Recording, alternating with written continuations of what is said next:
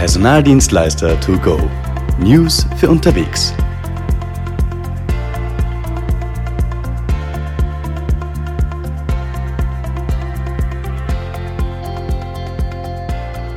Also wir nehmen hier heute den ersten Podcast auf Personaldienstleister to go und haben einen Gast hier. Magst du dich vielleicht kurz vorstellen? Hallo, mein Name ist Karin Bruchbacher. Ich bin Rechtsanwältin und bin spezialisiert auf Unternehmensrecht und Datenschutz. Beschäftige mich jetzt schon seit über zweieinhalb Jahren intensiv mit dem Thema Datenschutz und berate ja jede Branche zum Thema DSGVO, also der EU-Datenschutzgrundverordnung, die seit 2016 in Kraft ist und jetzt mit 25.05.2018 anwendbar wird. Das ist jetzt gar nicht mehr so lange hin. Warum gibt es die Datenschutzgrundverordnung? Jetzt hört man überall, das kommt, das, da haben alle ein bisschen Angst davor. Aber warum gibt es die? Warum ist sie in aller Munde? Die Datenschutzgrundverordnung ist eine Verordnung der Europäischen Union und somit auch in allen Mitgliedstaaten unmittelbar anwendbar. Bedeutet eben, dass kein eigenes Gesetz im jeweiligen Mitgliedstaat erlassen werden muss, damit sie gilt, sondern gilt direkt so, wie, wie sie eben festgeschrieben wurde.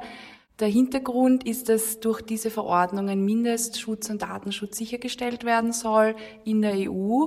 Daneben erlassen die ähm, jeweiligen Mitgliedstaaten auch noch eigene Begleitbestimmungen. Das ist in der Verordnung auch so vorgesehen. Aber der Mindestschutz an Datenschutz ist da. Warum das so ist, ist, glaube ich, liegt auf der Hand. Äh, Datenschutz ist in den letzten Jahrzehnten nicht wirklich so ernst genommen, wie man sich das wünschen muss. Denn Viele Leute wissen gar nicht mehr, was mit ihren Daten passiert, wer die Daten hat, an wen sie weitergegeben werden, wie lange sie aufbewahrt werden. Und das soll eben jetzt neu geregelt werden. Ganz wichtig ist in diesem Zusammenhang der Transparenzgedanke und dass eben die betroffenen Personen, wie sie heißen in der Datenschutzgrundverordnung, deren Daten verarbeitet werden, eben wissen, wer die Daten hat, was mit diesen Daten passiert, sprich warum sie verarbeitet werden oder was der Zweck dahinter ist, wie lange sie aufbewahrt werden und im Idealfall auch, wie sie geschützt werden. Das heißt, so ganz diese Klassiker, die Daten gibt man irgendwann bei einem Gewinnspiel ein und wird dann von 40 anderen Firmen kontaktiert. Da hat man dann endlich was dagegen in der Hand. Genau, so ist es. Also man soll in Zukunft eben wissen, wenn man die Daten wo angibt, was mit ihnen passiert und wenn sie weitergegeben werden, eben auch wer diese Daten bekommt. Und es gehen jetzt eben auch mit dem, wie auch in der Vergangenheit, gab es ja auch schon Rechte von den betroffenen Personen. Die wurden jetzt auch weiter ausgebaut. Ein Recht, was es bisher schon gab, aber jetzt eben auch noch mehr in den Fokus rückt, ist sicher das Auskunftsrecht, dass eben die Personen fragen können, anrufen können oder E-Mails schreiben an ein Unternehmen und fragen können, was eben für Daten vorhanden sind und man dann auch Auskunft geben muss. Man hat grundsätzlich einen Monat Zeit, die Frist kann verlängert werden. Ja, und da hat man dann eben auch zu sagen, welche Datenkategorien zumindest vorhanden sind. Und wenn kein Zweck mehr besteht, dass man diese Daten verarbeiten darf, dann hat man die Daten mitunter auch zu löschen, wenn es keine andere Rechtfertigung gibt. Jetzt kennen wir das in Österreich, äh, das ist eine EU-Verordnung, wissen wir schon, aber wir kennen das in Österreich, äh, man beschließt neue Gesetze, die werden nicht kontrolliert. De facto ist es jedem wurscht. Wie ist es hier?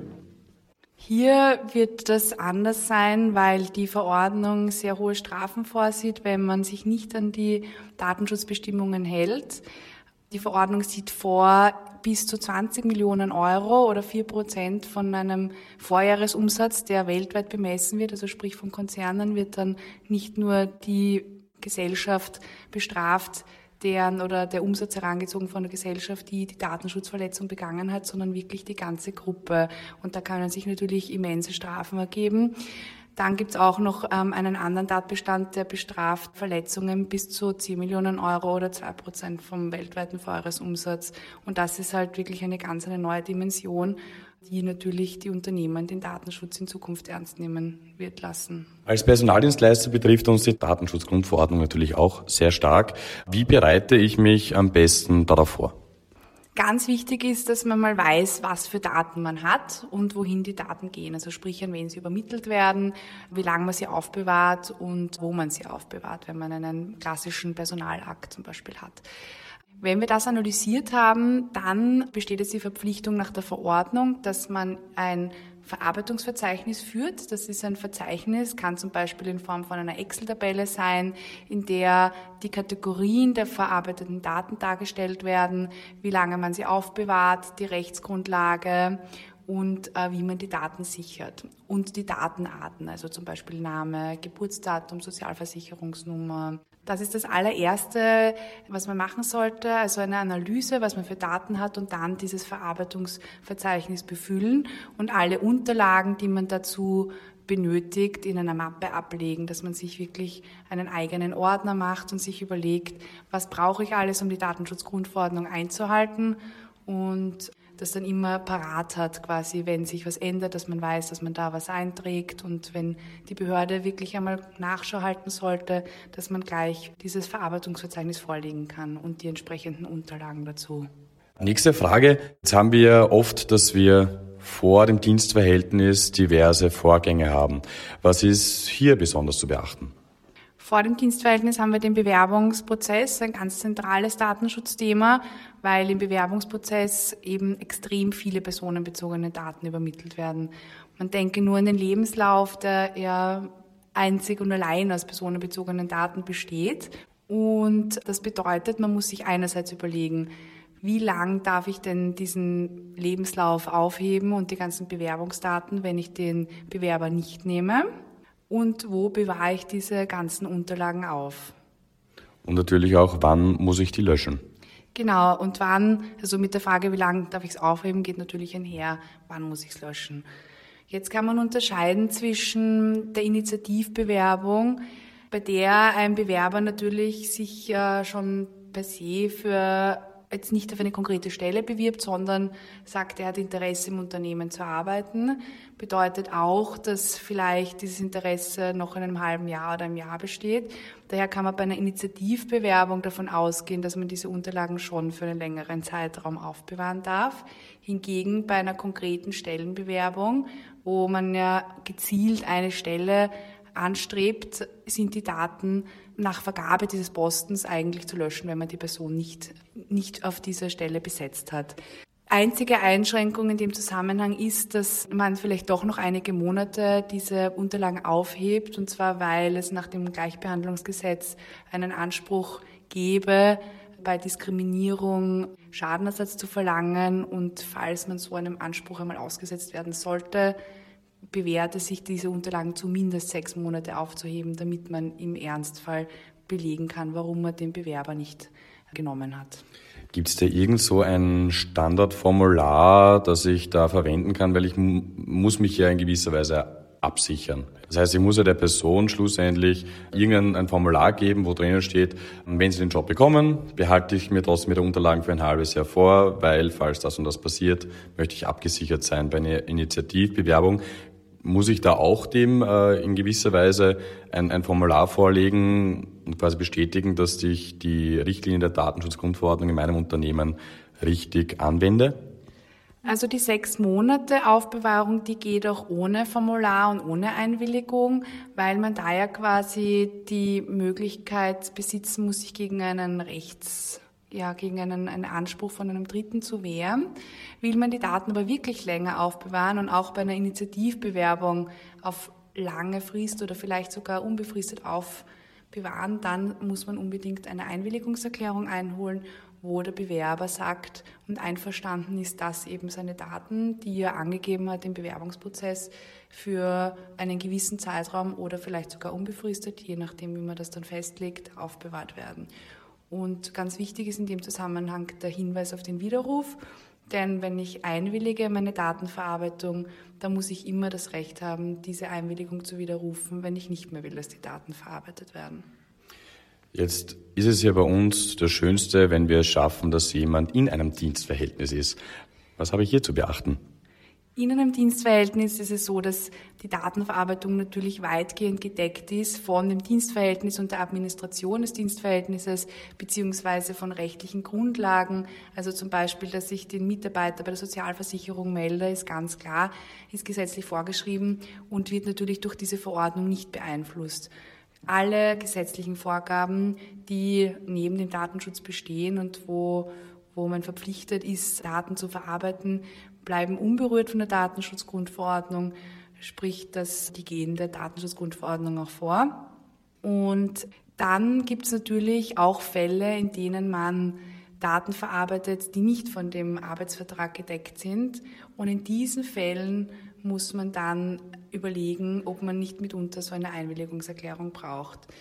Die Einwilligungserklärung im Dienstverhältnis ist halt speziell, weil der Dienstnehmer wirtschaftlich abhängig ist und die Einwilligung nach der DSGVO freiwillig und frei von Zwang, wie so schon steht, erfolgen muss. Und da spießt sich natürlich ein bisschen mit, mit dem Arbeitsverhältnis, weil immer die Frage im Raum steht, wie frei ist jetzt ein Arbeitnehmer wirklich? Und kann er jetzt was verweigern oder nicht? Aber Einwilligungen sind zulässig und eben auch notwendig in gewissen Fällen. Gerade wenn man daran denkt, dass man Unterlagen weitergibt an zum Beispiel einen Kunden. Also wenn ich es verweigere als Arbeitnehmer, kann dann auch der Job gekündigt werden? Nein, grundsätzlich ist es eben so, dass kein rechtlich, also es darf kein Nachteil bei der Verweigerung dieser Einwilligung entstehen. Leider passiert es ja ab und zu, dass dann doch ein Dienstverhältnis auch beendet wird. Was gilt es hier zu beachten? Bei der Beendigung vom Dienstverhältnis ist es so, dass man sich überlegen muss, welche Daten man noch braucht, also welche gesetzlichen Verpflichtungen man, Verpflichtungen man vor allem noch hat, um die Daten weiter aufzubewahren. Und gerade im Arbeitsrecht gibt es sehr viele Aufbewahrungsfristen. Man zum Beispiel, man denke zum Beispiel an das Dienstzeugnis, was auch noch 30 Jahre nach Austritt eben auszustellen ist.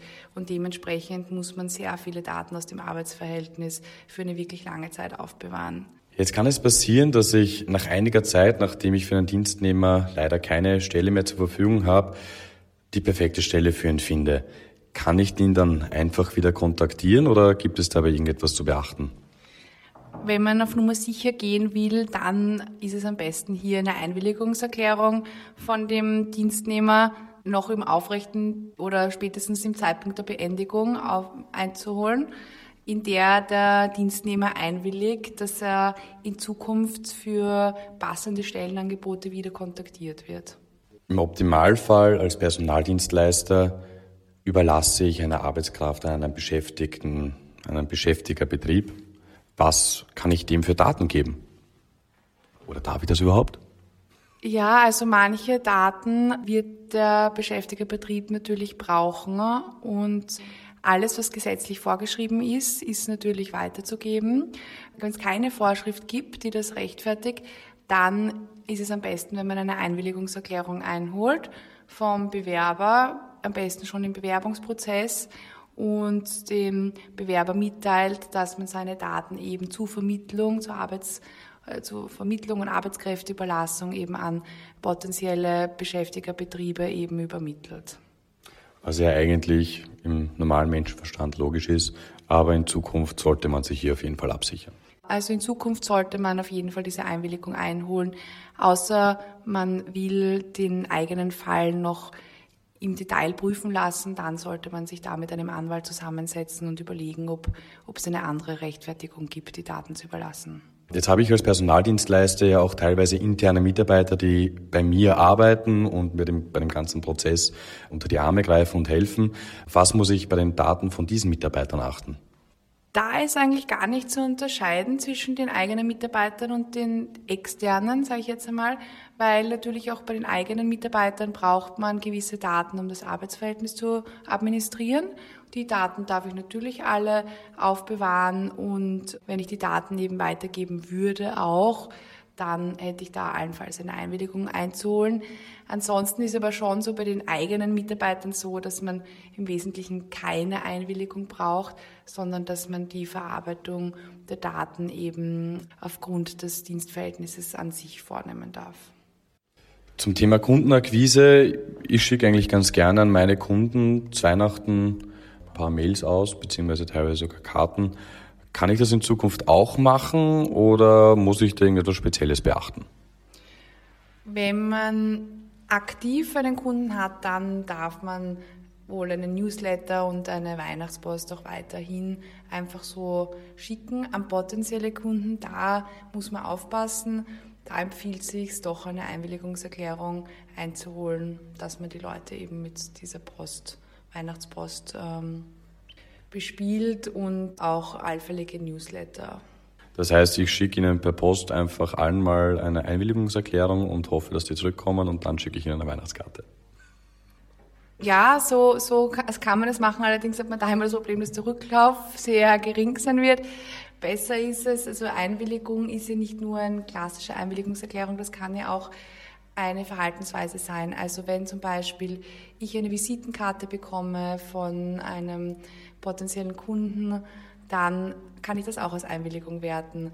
Wenn ich bei einer Messe bin und es liegen Visitenkarten auf und ich nehme die mit, ist das auch quasi eine Aufforderung zur Kontaktaufnahme. Genauso, wenn jemand mir das mündlich mitteilt. Ja, das heißt, wir brauchen nicht immer diese schriftliche Einwilligung schon vorab, sondern können uns auch, auch ganz normal an allgemeinen Verhaltensweisen orientieren. Jetzt habe ich als Firma zum Beispiel eine externe Lohnverrechnung darf ich denen eigentlich einfach diese Daten weitergeben, weil zwischen uns besteht ja ein Auftragsverhältnis.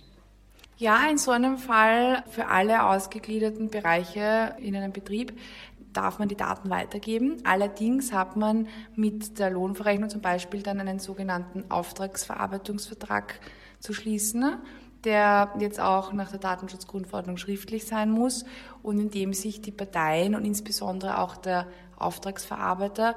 Das ist immer das Unternehmen, das die Daten, eh wie, wie das Wort schon sagt, im Auftrag verarbeitet, sprich auch nicht selbst die Daten für seine eigenen Zwecke verwendet, sondern nur zu den Zwecken, die der Verantwortliche, wie er nach der Datenschutzgrundverordnung heißt, ähm, festlegt. In unserem Fall zum Beispiel die Lohnverrechnung. Und dieser schriftliche Vertrag soll eben die Pflichten von diesem Auftragsverarbeiter regeln, insbesondere, dass es eben die Datenschutzgrundverordnung einhält und den Verantwortlichen, der ihm die Daten gegeben hat, unterstützt, seinen ganzen Pflichten nachzukommen. Jetzt verwenden wir natürlich Plattformen wie Xing, LinkedIn oder Facebook oder auch Karriere.at. Was gibt es hier für uns als Personaldienstleister besonders zu beachten? Ganz wichtig ist, dass man diese ganzen Social-Media-Plattformen und eben auch die Karriereplattformen in der Datenschutzerklärung, die jedes Unternehmen haben sollte und auch auf der Homepage unbedingt eben hinterlegen sollte, ähm, offenlegt, dass man sagt, was man da für Social-Media-Kanäle verwendet, was für Karriereplattformen, dass man da unbedingt auch auf die Nutzungsbedingungen von den jeweiligen Plattformen verweist ja, dass man auch allgemein offenlegt dann äh, in dieser Datenschutzerklärung, ob man zum Beispiel Cookies verwendet für die Homepage oder Google Analytics, was ja fast jedes Unternehmen heute schon verwendet und einfach den, den Nutzern der Homepage erklärt, welche Daten gesammelt werden und was mit diesen Daten passiert. Jetzt geistert immer wieder das Wort Datenschutzbeauftragter durch die Gegend. Was macht er und wann brauche ich den? Der Datenschutzbeauftragte ist nicht für jedes Unternehmen verpflichtet. Ganz im Gegenteil. In Wahrheit brauchen ihn nur die wenigsten Unternehmen so an sich, wie er vorgesehen ist.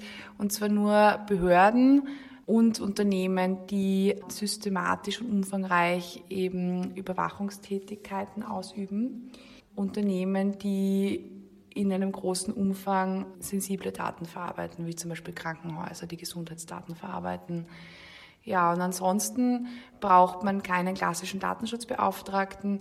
Wichtig ist, wenn man einen ernennt, das kann, steht jedem Unternehmen frei, und er heißt ein Datenschutzbeauftragter, dann hat er wirklich auch die ganzen Rechte und Pflichten, so wie sie in der Verordnung vorgesehen sind.